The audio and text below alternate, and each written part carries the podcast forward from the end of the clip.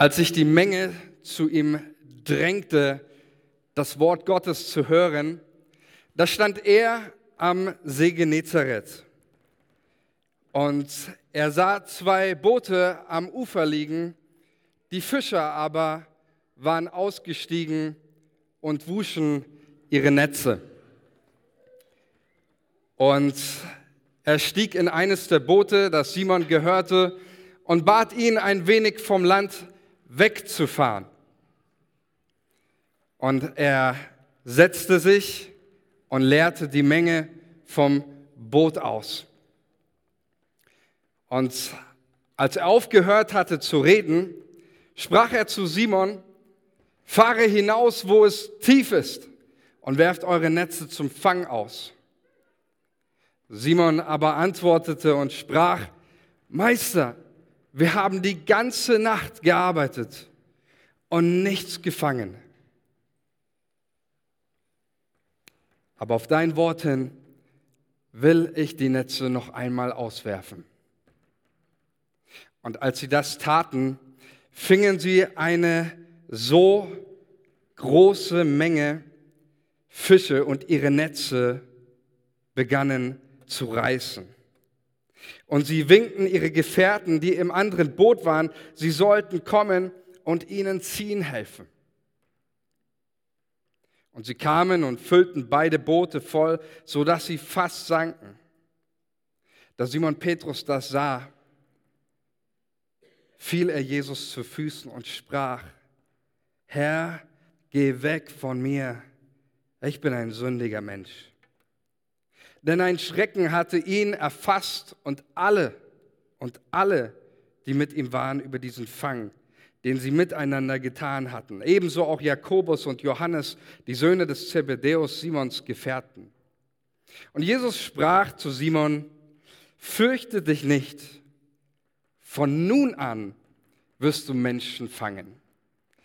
Und sie brachten die Boote ans Land und verließen alles und folgten ihm nach.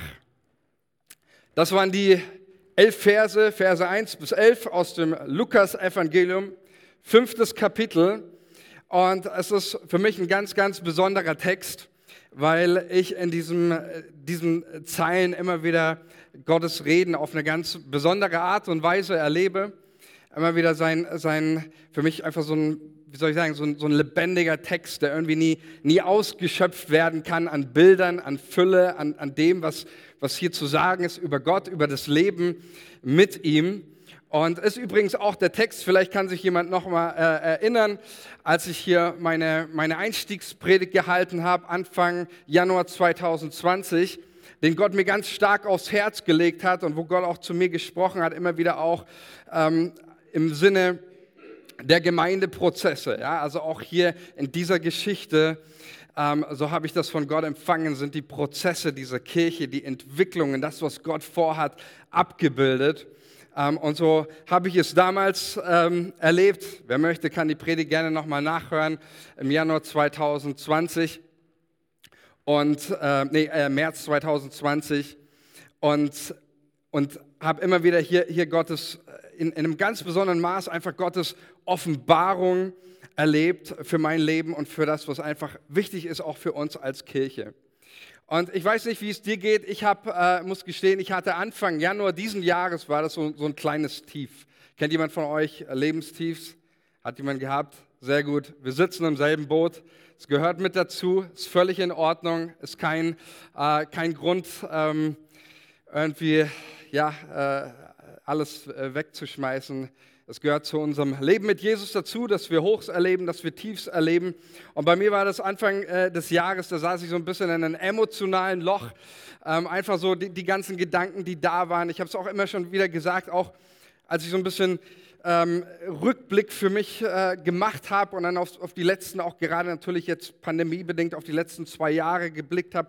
Und ich sage immer so, für mich ist ein großer Frust war für mich immer, dass ich sage, dass das, das Wichtigste, das Größte, was, was, was mir auch, was uns auch als Leitungsteam auf dem Herzen lag zu tun, nämlich ähm, Menschen in Gemeinschaft, eine Kultur entsteht ja durch Gemeinschaft, durch Beziehung, durch ein Miteinander, viele Dinge, was auch immer ist, Teamnights oder sonst was, das war uns nicht, nicht möglich, aufgrund einfach auch ähm, vieler Vorgaben, die es gab.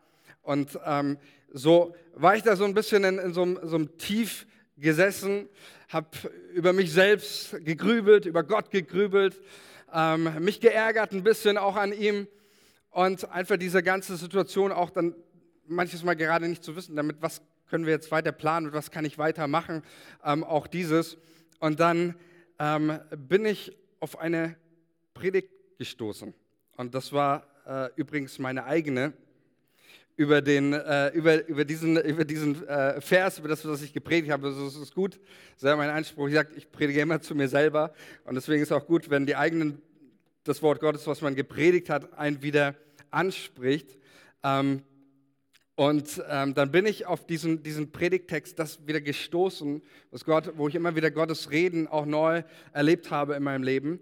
Und ähm, es war tatsächlich so, dass ich diesen Text gelesen habe und ich ganz neu für mich Gottes Reden gehört und gespürt habe. Und das ist einer der wunderbarsten Dinge, ähm, kann ich für mein Leben sagen, Gottes Reden, seine Stimme zu hören. Und es war tatsächlich so, wie wenn so ein, so ein, so ein Schleier vor meinen Herzensaugen äh, zerreißt und, und ich auf einmal wieder durch das Reden Gottes, durch das, was Gott mir auch gezeigt hat, auch ähm, bezüglich dem Text, auch der letzten zwei Jahre und auch dem, was einfach vor uns liegt, ähm, war es tatsächlich wie, wie ähm, so ein Schleier, der, der zerreißt und mir wurden Dinge, Dinge klar, was ist passiert, was ist jetzt wieder dran. Und deswegen ist es mein tiefstes Gebet, mein Gebet, dass wirklich auch dein, ich sag mal, dein persönlicher Vorhang deines Herzens, dieser, dieser Vorhang, was auch immer, Vorhang der Angst, der Sorge, der Trauer, ähm, der Zweifel, dass dieser, dieser Vorhang vor deinem Her Herzen zerreißt und du wieder einen freien Blick hast auf die Segnungen, die Gott dir in Jesus Christus schenken möchte. Und dafür möchte ich einfach jetzt beten, dass der Geist Gottes es einfach auch im, im Hören von diesem Text, dass das einfach geschieht durch seine Kraft. Jesus, ich danke dir, dass du hier bist. Und ich danke dir, dass du ein Meister darin bist, Vorhänge zu zerreißen. Genauso wie im Tempel dieser Vorhang zerrissen ist als ein Zeichen der, der Gegenwart Gottes. Gott ist jetzt da und zerreißt, zerreißt alle, alle Schleier. So segne ich jetzt jeden einzelnen Menschen, der hier ist. Und ich segne dich, dass du wieder einen Blick hast für die Fülle und die Freude, die in Jesus Christus ist. Trotz all deiner Trauer, trotz all deiner Fragen, trotz all deiner, ähm, einfach was in deinem Herzen ist. In Jesu Namen, Heiliger Geist, tu jetzt dein Werk und öffne uns den Blick auf Jesus und die Freude, die wir in ihm haben. In Jesu Namen. Amen. Amen. Genau, ich möchte mit diesem Text auch, genau wie ich das schon damals vor zwei Jahren gemacht habe. Und vielleicht ist, sind einem noch ein paar Gedanken vor Augen. Genauso möchte ich auch mit diesem Text auch wieder uns einladen, so wie auch diese Predigtserie heißt, auf ein neues. Ähm, und ich möchte auch dieses, das nicht einfach nur, es ist nicht nur eine weitere Predigt, es ist eine neue Predigt. Und ich predige das auch hier wieder als ein prophetisches Wort ähm, Gottes, auch für uns, für dich persönlich. Ich weiß, das gesamte, die gesamte Heilige Schrift ist prophetisch, aber manchmal ähm, sind es einfach Texte, die ganz besonders speziell auch für uns einfach einen besonderen, speziellen Charakter haben. Und dieser Text ist einer davon. Und ich möchte mit uns eben einsteigen in diese Predigtserie auf ein neues und mit euch auch in den nächsten Wochen immer wieder Gedanken teilen aus diesem, ähm, aus diesem Text. Und ich möchte euch das, die erste Folie, vielleicht können wir die mal anblenden. Ähm, ich werde euch die, die äh, Sachen auch äh, sagen, falls ihr das jetzt nicht lesen könnt. Ähm, möchte ich euch einen Gedanken teilen, ähm, wo ich eben auch Gottes ganz stark sein Reden gehört hatte. Und zwar, wir lesen ja hier, es beginnt, es, es beginnt mit dieser Szene, ähm, es begab sich, als sich die Menschenmenge drängte zu hören, das Wort Gottes. Ich liebe allein dieser Satz, der, der zeigt etwas von so einer, so einer Leidenschaft, so einer Sehnsucht danach, nach der Nähe Gottes, seinem Wort. Da ging es nicht um mehr, geh du mal vor, nein, ich bleibe mal in der zweiten, sondern die Menschen drängen sich förmlich danach, die wollen bei Jesus sein. Das ist ein Hunger danach, das Wort Gottes zu hören. Dieser Momentum, der, der hier gegeben ist. Und dann richtet sich aber der Blick Jesu von der Menge hin zu diesen zwei leeren Booten. Und diese zwei Boote werden in Verbindung gebracht mit verschiedenen Dingen. Sie sind eben leer, sie liegen am Ufer. Zum einen waren die Fischer ausgestiegen, sie haben ihre Arbeit beendet, waren ausgestiegen, sie wuschen ihre Netze, waren damit beschäftigt, ähm, die, die Netze zu reinigen. Und ähm, dann, dann lesen wir auch etwas von einer gewissen Distanz auch, die da ist, dieses vom Boot aus. Jesus lehrt die Menge vom Boot aus, manchmal in der Bibel, da lehrt Jesus die, die Menschen aus der Menge heraus. Das Volk drängt sich um ihn. Hier lesen wir etwas von dieser Distanz, die da ist. Er ist nicht in der Menge, sondern er lehrt vom Boot aus die Menge. Und dann haben wir hier auch nochmal diese Müdigkeit. Der hat die ganze Nacht gearbeitet, deswegen sind ja diese zwei Boote auch leer. Die haben gearbeitet, sie haben geschuftet und sie haben nichts gefangen. Es gab keine Erfolge hier und sie waren müde. Und als ich das gelesen habe, habe ich Gottes Reden für mich, das war Anfang Januar ganz deutlich gehört, wie Gott zu mir sagte, Manuel, diese zwei Boote, sie stehen für zwei vergangene Jahre. Sie stehen für zwei Jahre, zwei Jahre der Distanz. Das ist das, was wir hier gesehen haben, diese Distanz, ähm, die da ist. Sie stehen für zwei Jahre des Aussteigens, wo Menschen sich verabschieden, wo sie aussteigen werden. Sie stehen für zwei Jahre auch der Reinigung der persönlichen Reinigung, auch der Reinigung dieser Kirche und sie stehen auch für zwei Jahre der Anstrengung und der Müdigkeit. Und dann hatte ich gehört, wie Gott sagt, wenn diese zwei Jahre um sind, und deswegen kommt diese Predigtserie jetzt auch erst im März, und das hatte ich Anfang Januar gehört, und jetzt im März sind tatsächlich, ähm, seitdem ich das das erste Mal geredet habe, äh, sind diese zwei Jahre um. Und dann hörte ich, wie Gott sagt, und wenn diese zwei Jahre um sind, dann musst du eines tun, du musst die Menschen ganz neu ansprechen und rufen, wieder einzusteigen. Nicht ein weiteres Mal, sondern ein neues Mal. Und mir ist dann bewusst geworden, ja, das ist auch irgendwie logisch, ähm, weil das, was hier beschrieben wird, ist genau der Zustand, in dem sich eigentlich die gesamte Welt und auch viele Kirchen und viele Christen befinden, ähm, nämlich viele Menschen, viele Kirchen auch generell. Sie sitzen da wie die Jünger, sind innerlich irgendwie ausgestiegen, sitzen da ermüdet von der Anstrengung der letzten Phase, erdrückt von den Sorgen, von den Gedanken, von den Ängsten, vielleicht von der Perspektivlosigkeit, von dem, von dem Frust und sie sitzen da, säubern ihre Netze, sind mit sich selbst beschäftigt. In einer anderen äh, Übersetzung heißt es mal, sie flicken die Netze, sie reparieren die Schäden ihrer Vergangenheit. Und deswegen war ganz stark für mich dieses Wort, nach dieser Phase der Anstrengung müssen Menschen wieder ganz neu gerufen werden, ähm, ganz neu in, in, in den Auftrag und in die Nähe Gottes gerufen werden. Und ich glaube, das ist genau der Punkt, was hier geschieht, auch in, in dieser Berufungsgeschichte des Petrus. In, in, nach dieser Phase der Anstrengung, der Müdigkeit, kommt letztendlich Jesus und konfrontiert Petrus. Er konfrontiert uns und er fragt uns und er fragt Petrus ja hier an dieser Stelle, was möchtest du tun? Willst du sitzen bleiben? Beschäftigt mit dir selbst, mit dem Reparieren der Schäden, dem Reinigen der Netze, mit dem Frust der letzten Phase? Willst du sitzen bleiben? Willst du dich runterdrücken lassen? Oder bist du bereit, ganz neu meinen Ruf zu hören? Bist du bereit, ganz neu meine, meine Stimme zu hören? Und ich glaube von ganzem Herzen, Gott ruft uns, er ruft dich, er ruft mich und er ruft uns als gesamte Kirche zu einem Leben in der Fülle, in der Fülle des Segens, mit Bestimmung, mit Ausrichtung. Und Gott ruft dich, deswegen aus dieser Predigt und diese ähm, diese ähm, Predigtserie, der Name, er ruft dich auf ein neues, auf ein neues. Ähm, vielleicht könnt ihr, könnt, ihr, könnt ihr euch noch erinnern an die Predigt, die ich mal gehalten habe über das Wort, äh, dass Gott etwas Neues tut. Der, Im Deutschen gibt es ja nur ein, ein Wort für neu und das ist das Wort neu. Und im Griechischen gibt es mehrere Wörter für, für neu.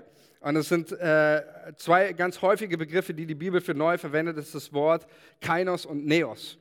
Und im griechischen Neos ist das, was kom wirklich komplett neu ist, was vorher noch nie da gewesen ist. Das ist Neos. Ja, deswegen, wenn ich über einen neuen Ruf Gottes in deinem Leben spreche, rede ich nicht über einen Neos-Ruf, ja, weil Gott hat dich schon mal gerufen. Gott hat dich auch gestern gerufen. Deswegen ist es nicht in dem Sinne ein neuer Ruf, es ist ein Kainos. Und Kainos ist mehr dieses, dieses sage mal, dieses äh, Refurbed. Ja, also dieses, da ist schon mal was da gewesen, aber jetzt, es hat eine andere Qualität, es ist eine andere Ebene. Und so glaube ich auch genauso, dass Gott uns auf ein ganz neues, auch in, in diesen, diesen Zeiten, in der wir leben, der, der massiven Umbrüche, dass Gott uns ganz neu auf ein, ein neues ruft, im, im Sinne derselbe Ruf, aber auf einer anderen Ebene. Ähm, andere Umstände, andere Herausforderungen, aber auch eine andere Qualität seines Rufes ähm, und seines Lebens mit uns. Und deswegen möchte ich darüber sprechen mit uns, was heißt das für uns konkret? Ähm, was habe ich gehört? Und das ist das, was ich einfach heute tue. Das, was ich von Gott gehört habe, das gebe ich euch weiter, so wie ich das gehört habe. Und ich lasse es zu mir und zu euch sprechen. Jesus ruft uns. Und wenn Jesus uns ruft, Jesus folgen heißt immer, er ruft uns aus etwas äh, zu etwas hin. Aber es heißt auch immer ein herausgerufen werden. Es heißt auch immer, ich verlasse etwas. Also das, dieses Ding einfach nur Jesus folgen und alles so belassen, wie es war, das gibt es in der Bibel nicht. Sondern es ist immer, der Ruf hin zu Jesus ist auch immer das Verlassen von etwas. Ja, deswegen heißt es dann auch am Ende, sie haben ihre Boote und alles verlassen und folgten ihm nach. Das heißt, das ist immer eine wichtige Sache. Ich werde mir bewusst, auch Dinge, ich muss Dinge verlassen und mich wieder auf Jesus ausrichten. Woraus und wohin ruft uns Jesus?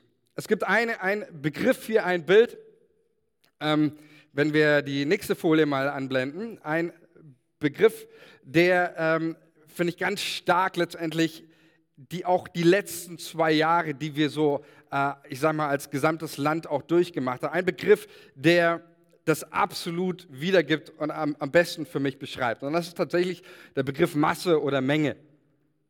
Vielleicht fragt sich jetzt einer, hä, wie, warum? Äh, letztes Jahr gab es keine Massen und Mengen, das war alles verboten, äh, durfte keine äh, großen Versammlungen, die gab es nicht. Das stimmt, aber ich finde trotzdem, Masse und Menge ist das Bild, das die letzten zwei Jahre tatsächlich am besten beschreibt.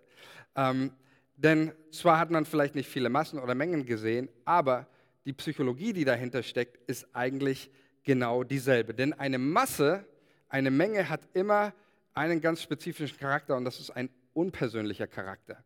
Eine Menge, eine Masse ist unpersönlich, oder? Eine Lehre, eine Predigt, so wie Jesus das auch hier tut, ist unpersönlich. Ein Gespräch äh, auf, äh, unter vier Augen, das ist persönlich. Ähm, aber eine Masse hat eher einen, un, äh, einen unpersönlichen Charakter. Ich kann immer in einer Masse bestimmen, ich selber, wie viel bin ich dabei, wie viel bin ich nicht dabei. Das ist so das, das, ähm, dieses Kennzeichen, dabei sein und doch nicht dabei sein. Masse, dabei sein und doch nicht dabei sein. Mir fällt da ein Beispiel ähm, ein aus ähm, meiner ähm, Zivildienstzeit. Ähm, da hatten wir jeden Monat äh, bei uns Bibelstunden. Und ähm, damit ich jetzt nichts Falsches sage, manche Bibelstunden, die waren echt gut und manche, die waren, naja, äh, man musste schon, schon sehr viel Kaffee vorher getrunken haben, ähm, um da noch irgendwie aufmerksam dabei gewesen zu sein. Ähm, und ich sage mal so, ich habe mich, äh, wie heißt es, stets bemüht, ja, äh, da, dabei zu sein und habe dann halt in der Bibel gelesen, wie auch immer. Mein äh, äh, bester Freund damals in der, in der äh, Zivi-Zeit, der hat sich nicht so stets bemüht.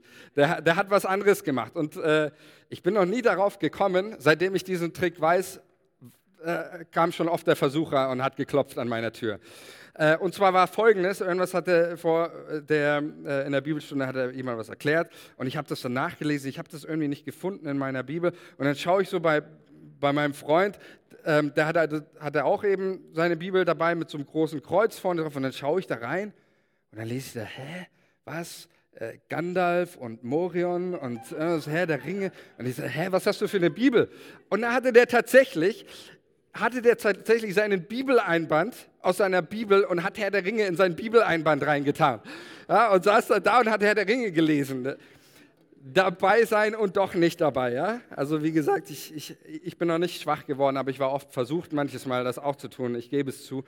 Ähm, dabei sein und doch nicht dabei. So dieses Phänomen, natürlich würde das auffallen in einem Zweiergespräch, da merkt man das, in der Masse merkt man das nicht. Auch gerade das ganze Thema Unverbindlichkeit. Eine Masse ist schlechthin Unverbindlichkeit, ähm, ist genau das Wort, das eine Masse beschreibt. Ja? Die Masse, sie drängte sich. Cool, Jesus redet, da geht's ab. Da stelle ich mich in die erste Reihe, da höre ich zu.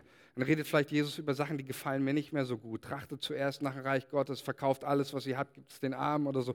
Nee, da gehe ich mal lieber zweite Reihe oder dritte Reihe oder vierte. Nee, das passt mir nicht mehr. Nee, dann gehe ich mal wieder weg, dann komme ich mal wieder. Es ist genau dieses, dieses Bild, die Masse, der, der Unverbindlichkeit. Und ich glaube auch, und das will ich einfach mal sagen, ähm, ich glaube, dass da eine ganz, ganz große Gefahr liegt. Ne? Wir haben ja unsere, auch was gerade auch in den Corona-Zeiten stark gewachsen ist, unsere Online-Kultur. Und ich feiere das und ich finde es richtig, richtig genial, dass wir ähm, so viele Angebote, so viele Kirchen wirklich investiert haben, ja, wir auch unter anderem, zu sagen, wir wollen dann ein gutes Angebot schaffen, wir wollen Menschen abholen, auch Leute, die, die nicht kommen können, wie auch immer. Und ich glaube, dass da ein ganz großer, großer Segen für viele Menschen darauf liegt. Das stelle ich überhaupt nicht in Frage.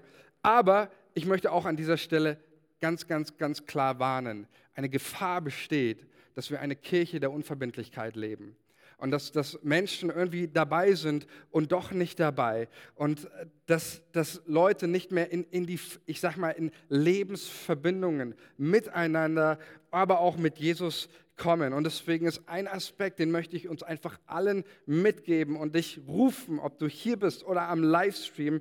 Ähm, ich möchte wieder ganz neue Menschen mit Jesus und seiner Kirche in Verbindung rufen. Ich glaube, es ist ein ganz, ganz wichtiger Aspekt, ähm, auch ähm, ja, wo, wo das Wort Gottes uns ermutigt, ähm, Menschen herauszufordern und zu ermahnen, auch zu sagen, wir brauchen ähm, wieder ganz neu, glaube ich, müssen wir über das Thema Verbindlichkeit lernen und sagen, ähm, Jesus, mein Herz gehört dir, ich bin, ich bin ganz mit dir unterwegs. Einer für mich, der, der, der ähm, einzig, mit, ja, eine einzigartige Person und finde ich auch vielleicht sogar mit die am, Charakter stärk, am stärksten ihres Charakters ist. Im Alten Testament, ist die, ist die Frau Ruth. Ruth ist die Uroma von König David und mit äh, Boas verheiratet. Und Ruth ähm, war ja keine, äh, keine Frau aus dem Volk Israel, sie war eine Moabiterin ähm, und ihre, hatte einen, einen jüdischen Mann geheiratet. Und ihre Schwiegermutter, die Naomi, ähm, die zieht dann, die zieht irgendwann weg mit ihren Schwiegertöchtern. Und äh, die Männer von, auch von Ruth, die sterben. Und dann zieht Naomi, die auch Witwe ist, die zieht wieder zurück in ihr Land. Und sie möchte eigentlich nicht, dass ihre Schwiegertöchter mit ihr mitziehen, denn das bedeutet eigentlich für die Schwiegertöchter der sichere Tod, als Witwen dort zu sein, ohne Absicherung oder irgendwas. Ähm, und deswegen die eine Schwiegertochter verlässt Naomi, die andere äh, bleibt, nämlich Ruth bleibt bei ihr. Und sie sagt folgende Worte. Und diese Worte, be, sie berühren mein Herz, denn sie zeigen etwas von einem Menschen, von einem Charakter, ähm, der nicht irgendwie wetterwendisch ist, sondern dessen, auf dessen Commitment man, ich sage es mal so, zählen kann. Da sagte Ruth folgendes zu, zu ihrer äh, Schwiegermutter. Bedränge mich nicht, dass ich dich verlassen und von dir umkehren sollte. Wo du hingehst, da will auch ich hingehen. Wo du bleibst, da bleibe ich auch. Dein Volk ist mein Volk, dein Gott ist mein Gott, wo du stirbst, da sterbe auch ich und Gott soll mir irgendwas oder dieses und jenes antun. Nur der Tod kann uns scheiden. Und ich finde das so genial, ihre, ihr Commitment zu ihrer Schwiegermutter, dieses, dieses Herz, das diese Verbindlichkeit zu ihr und zu dem Volk Gottes lebt und sagt, da wo du bist, da gehe ich auch hin. Und ich wünsche mir, dass für mein Leben und für uns, dass wir wieder in diese Verbindlichkeit zu Jesus kommen und sagen, Jesus, dein, dein Herz ist mein Herz Deine Leidenschaft ist meine Leidenschaft. Deine Sache ist meine Sache. Deine Kirche ist meine Kirche. Dein Gebetsanliegen ist mein Gebetsanliegen. Wofür dein Herz bricht, soll auch mein Herz brechen. Dieses klare Commitment wieder zu Jesus und zu seiner Kirche, zu sagen, Jesus, ich, ich bin dabei. Ich bin dabei. Ich bin dabei. Und ich gehe in diese Verbindlichkeit, in eine Lebensverbindung mit mit Jesus. Und ich glaube, das, das brauchen wir wieder ganz neu. Paulus führt das ja auch im Epheser aus, dieses Bild von der Kirche, der, der Leib Jesu Christi, die, die Jesus auf dieser Welt verkörpert. Und dann beschreibt er es in Epheser 4, wie dieser Leib wächst. Und er, er sagt, das einzelne Glied oder die Glieder untereinander und der Leib ernährt, so übersetzt es Luther, ernährt äh, von jeder Verbindung. Ja, also diese lebensspendenden Verbindungen, diese kraftspendenden Verbindungen, die der Leib untereinander in sich hat durch die verschiedenen Glieder des Leibes.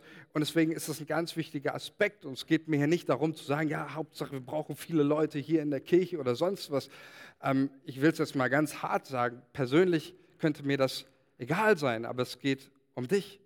Es geht um deine Kraft, es geht um dein Leben, dass Gott dich segnen möchte durch die Verbindung mit ihm. Und seiner Kirche. Und deswegen glaube ich, ist es ganz, ganz stark dieser Ruf, auch der in mir persönlich laut geworden ist. Wir müssen Menschen wieder rufen ähm, zurück zu ihm.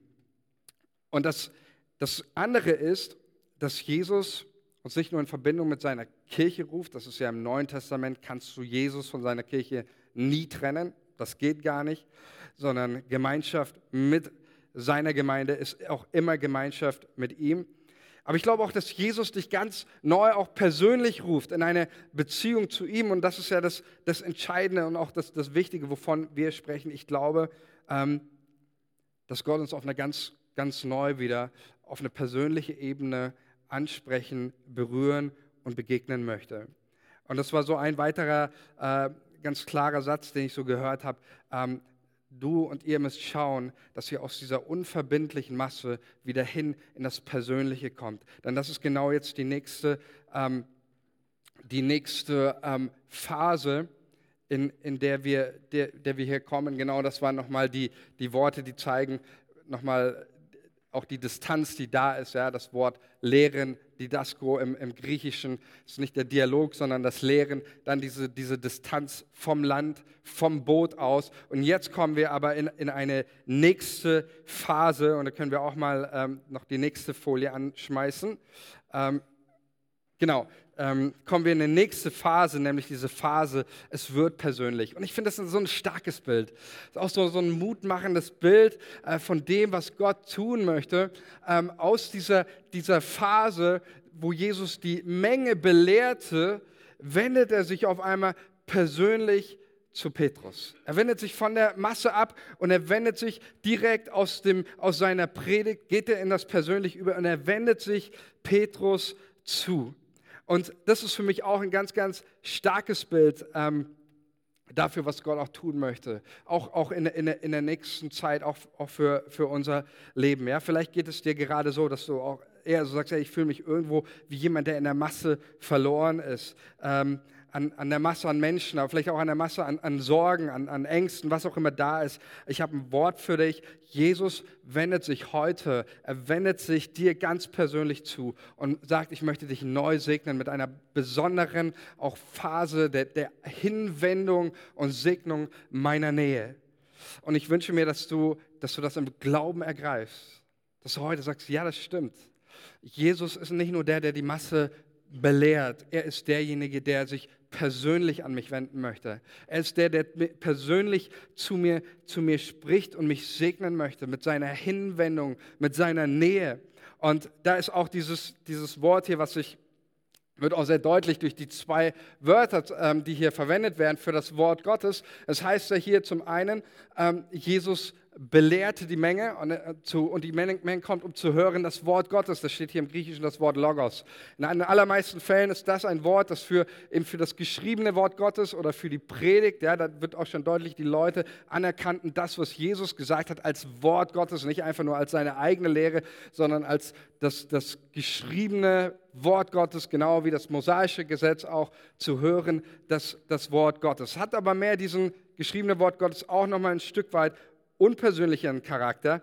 Und dann geht es aber, dann sagt Petrus zu Jesus, ja, ähm, in dem Vers 5, auf dein Wort, und da steht nicht Logos, sondern da steht das, im Griechischen das Grundwort Rema.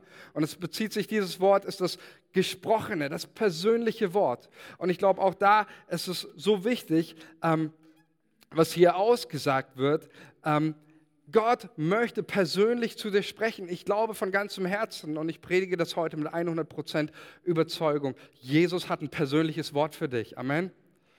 Ich wünsche dir, dass du das glauben kannst in deinem Herzen. Ich wünsche es mir. Ich habe dafür gebetet, dass du es glauben kannst, dass Gott noch persönlich zu dir spricht. Es ist nicht nur die Lehre, es ist nicht nur seine Bibel, wo er spricht, sein, sein Logos, sondern es ist sein Rema. Gott möchte dich persönlich wieder ansprechen. Er möchte auf eine persönliche Ebene mit dir kommen. Und vielleicht hast du diese letzten Phase auch irgendwo erlebt als ein Stück weit. Mir ging es manchmal so, dass ich manchmal empfunden habe, irgendwo, ja, Jesus ist da, aber irgendwo ist da eine Distanz und auf einmal liest du das und Gott spricht zu dir. Gott kommt auf diese persönliche Ebene und ich glaube, es ist so wichtig, auch für die Phase, egal was kommt und e-, egal was, was passiert und auch unabhängig von den, von den Umständen, sei es jetzt Krieg oder sei es eine Pandemie, die vielleicht auch viel länger andauert oder was weiß ich auch, entscheidend ist, dass wir wieder offen werden für das, was Gott persönlich durch seinen Heiligen Geist zu dir spricht. So entscheidend dass wir wieder offen werden für das Reden Gottes. Und ich glaube, dass es eine richtige Herausforderung geworden ist. Einer auch der ganz besonderen Beispiele hierfür natürlich ist ähm, die Berufungsgeschichte des Propheten Samuel, der ein kleines Kind war. Und das heißt in der Bibel sowieso, dass eigentlich zu der Zeit Gott nicht wirklich oder dass Gott sehr selten gesprochen hat. Und eines Nachts, als Samuel schläft, da hört er eine Stimme, die ruft ihn beim Namen und Samuel wacht auf und er geht zu seinem Priester im, Nebenzimmer, den Eli, und sagt, ja, du hast mich gerufen. Und Eli sagt zu ihm, Samuel, nee, habe ich nicht. Leg dich, leg dich wieder schlafen. Und äh, Samuel legt sich wieder schlafen und er hört wieder seinen Namen klar und deutlich und er rennt wieder zu, zu Eli und, und sagt, was, was ist los? Du hast mich gerufen. Und Eli sagt wieder, nee, äh, habe ich nicht. Und er schickt ihn ein, ein drittes Mal in, in, in, sein Bett. Und ein drittes Mal hört Samuel ganz laut den, seinen Namen und er geht wieder zu Eli und sagt, jetzt hör mal auf, deine Scherze mit mir zu machen. Ja? Äh, hier bin ich, was gibt's? Und, und Eli versteht auf einmal, ähm, Samuel, der, der konnte das noch nicht, der konnte noch nicht Gottes Reden hören. Er ist nicht gelehrt worden darin, das, das Reden Gottes zu hören. Und Eli sagt ihm, wie er Gottes Reden hören kann. Und dann sagt er zu Samuel, wenn du nochmal diese Stimme hörst, dann musst du eines tun. Du musst Gott antworten und sagen, sprich Herr. Und dann sagt er, dein Knecht hört dir zu. Dein Knecht hört dir zu. Das ist die Grundlage dafür, Gottes Stimme zu hören. Und im, auch im, ähm, im Hebräischen ist das Hören nicht einfach irgendwie so, meint nicht einfach nur irgendwas. Das ist ja das höchste Gebot.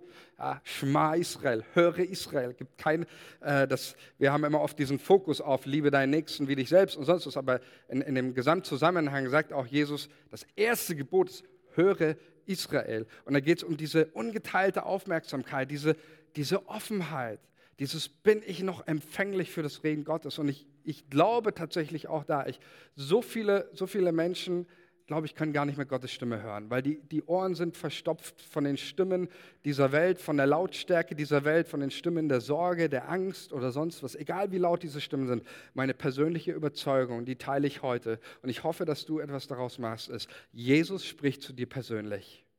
Es spricht nächste Woche, es spricht jetzt zu dir. Die große Frage, die ich und wir uns stellen müssen, habe ich noch die Bereitschaft oder bin ich überhaupt nicht mehr auf Frequenz? Äh, nimmt schon alles andere dieser Welt, mein Kopf, meine Gedanken und alles ein, dass ich gar nicht mehr empfänglich bin zu hören? Ähm, aber in dieser Geschichte wird das so deutlich, es ist entscheidend, dass wir wieder offen werden für das Reden Gottes. Und das ist der, der, der, der zweite und dann, äh, der dritte und auch der letzte Aspekt. Ähm, Jesus spricht dich an. Es ist herausfordernd. Ja? Es bleibt eben nicht bei diesem Belehren der Masse. Es ist schön, in der Masse belehrt zu werden. Das ist so unpersönlich. Das muss mich alles nicht irgendwie ansprechen. Aber wenn Jesus sich auf einmal persönlich an mich wendet und aus diesem Belehren der Masse hin in einen Dialog mit mir kommt, dann ich kann mich nicht mehr so verstecken. Ja, dann kann ich mich vielleicht noch rausreden, so wie Petrus das auch versucht hat. Aber äh, letztendlich bin ich dann trotzdem stehe ich da und Jesus kommt in diesen persönlichen Dialog mit mir. Und das ist, das ist auch diese Phase, der neue, auch, auch der neue Kurs, ähm, wo wir hinwollen, wo es hingeht. Ähm, es, soll, es muss persönlich werden, nicht nur zwischenmenschlich, sondern auch persönlich mit Jesus. Und dann finde ich das Großartige hier, Jesus spricht dich an und sein Reden ist gleichzeitig immer auch eine Konfrontation und manchmal auch echt eine Zumutung und eine absolute Herausforderung. Und das ist der, der, ähm, der letzte Text, den ich hier, ähm, und das Lobpreisteam, ihr könnt schon mal nach vorne kommen, ähm, ist der letzte Aspekt hier. Jesus sagt zu Petrus Folgendes. Er sagt, fahre hinaus, ja, fahre hinaus, wo es tief ist. Fahre hinaus, wo es tief ist und werft eure Netze zum Fang aus. Und als ich das so gelesen habe, da habe ich auch wieder Gottes Stimme gehört, die mich persönlich überführt hat, die mich auch persönlich herausgefordert hat und auch, ähm, wie soll ich sagen, überführt hat, auch von, von gewissen Verhaltensweisen, von, von gewissen ähm, Einstellungen. Und zwar sagt Jesus hier tatsächlich zu Petrus, ähm, und ich möchte diesen, diesen, das Augenmerk legen auf dieses Wort, fahre hinaus, wo es tief ist. Nicht im, im, im flachen, flachen Gewässer, sondern da, wo es, wo es wirklich tief ist. Und ich finde, dieses Bild passt sehr gut, denn das, ich sage es ja selber, es, äh, es, es, trifft mich und es trifft, äh, finde ich, auch oft so unsere, unsere westliche Kultur gerade, diese Beckenrandmentalität. Wisst ihr, vielleicht kann sich noch jemand erinnern, als jemand schwimmen gelernt hat, ja, da, gibt's, da, da, da wirst du ja nicht irgendwie gleich ins, ins Wasser reingeschmissen, sondern du, ähm, du fängst irgendwo an, an, am Beckenrand zu schwimmen. Ja, immer noch diese, damit du noch ein bisschen Sicherheit hast. Und genau das ist das, was, was, hier, was, was hier passiert oder was ich damit meine, diese Beckenrand-Mentalität. Wir, wir tun das, was Jesus sagt. Wir gehorchen ihm auf sein Wort. Wir, wir machen das. Aber wir bleiben immer nur so am Beckenrand. Immer nur so, dass, wir, dass wir wenn es irgendwie schief geht, so dass wir noch ganz schnell wieder zurück in Sicherheit. Egal was wir tun, und ich kenne das ja auch von meinem eigenen Leben, egal was wir tun, ob es unser, unser Gebetsleben ist, kannst du diese Beckenrandmentalität, immer so viel beten, dass es gerade nicht wehtut, dass es gerade noch so, so, so passt. Aber dann 21 Tage des Gebets, ja, wo ich euch jetzt schon mal ermutigen möchte, dabei zu sein. Hey, da wollen wir tief gehen, auch was das Gebet betrifft. Nicht nur sagen, wir wollen einfach nur einen Moment beten, sondern wir wollen uns ausgiebig Zeit nehmen zu, zu beten. Wir wollen tief gehen. Und vielleicht ist für den einen oder anderen mal dran, mal eine, eine Gebetsnacht einzulegen.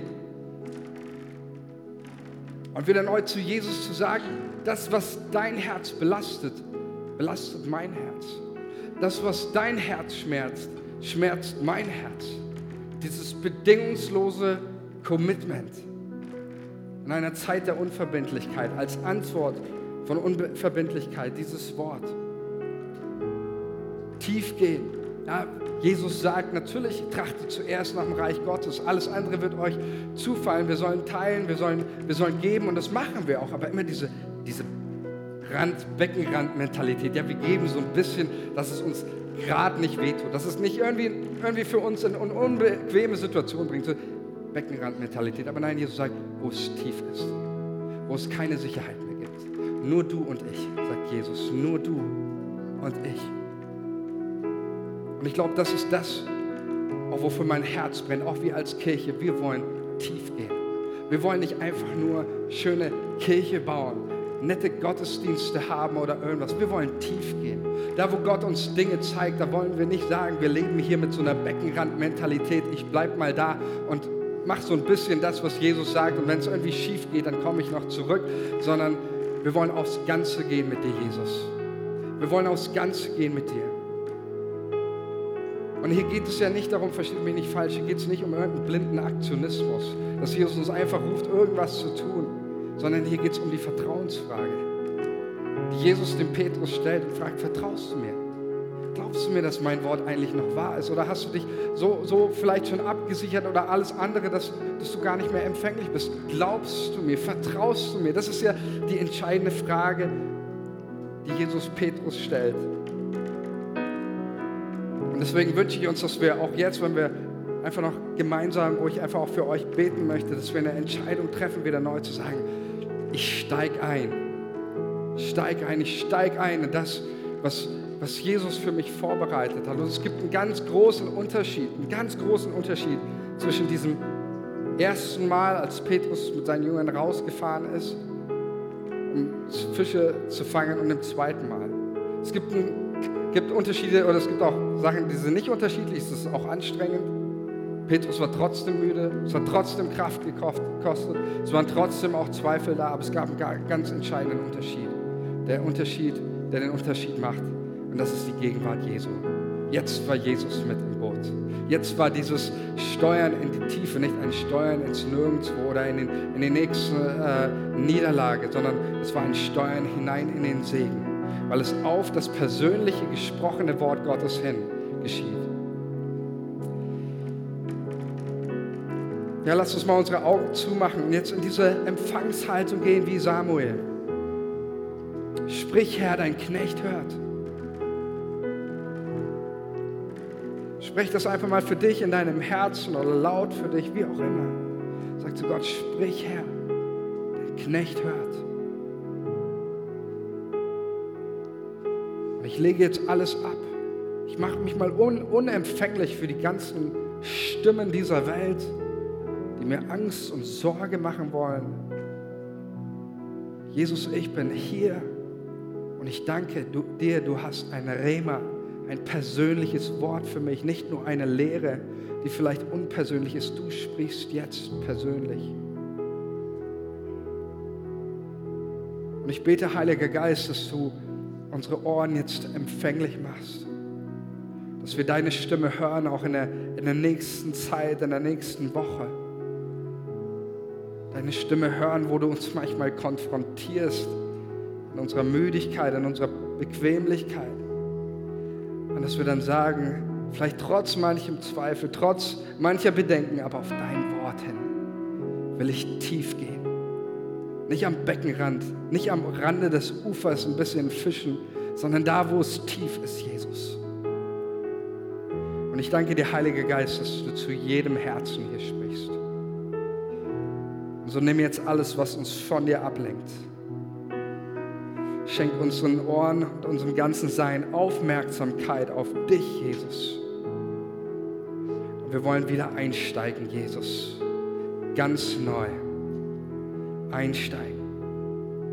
Und ich möchte auch dich ermutigen, wenn du heute hier bist und du hast die Stimme Gottes nie gehört und du hast auch Gott noch nie eine Antwort gegeben, du kennst ihn nicht ich lade dich jetzt ein, einfach in deinem Herzen Gebet zu sprechen und Jesus einzuladen in dein Leben.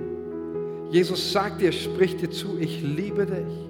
Ich bin für deine Schuld am Kreuz gestorben und ich lade dich ein. Ich lade dich ein, meine Vaterarme sind weit geöffnet. Und ich möchte, dass du mir vertraust und mir glaubst. So darfst du einfach jetzt dein Herz aufmachen und sagen, Jesus, komm in mein Leben. Komm in mein Leben. Schenke mir deinen Heiligen Geist. Vergib mir meine Schuld. Sei du der Herr meines Lebens. Jesus ruft dich in eine persönliche Begegnung mit ihm. Und so bete ich, Vater, jetzt in Jesu Namen für jeden Einzelnen hier. Und danke dir für deinen Segen, der, der hier auf jedem liegt. Ob hier oder am Livestream. Jesus, du sprichst jetzt und ich bete, dass du redest und dass wir bereit sind, gehorsam, voller Glauben und Vertrauen und Mut, dir zu antworten und dir zu gehorchen. In Jesu Namen. Amen.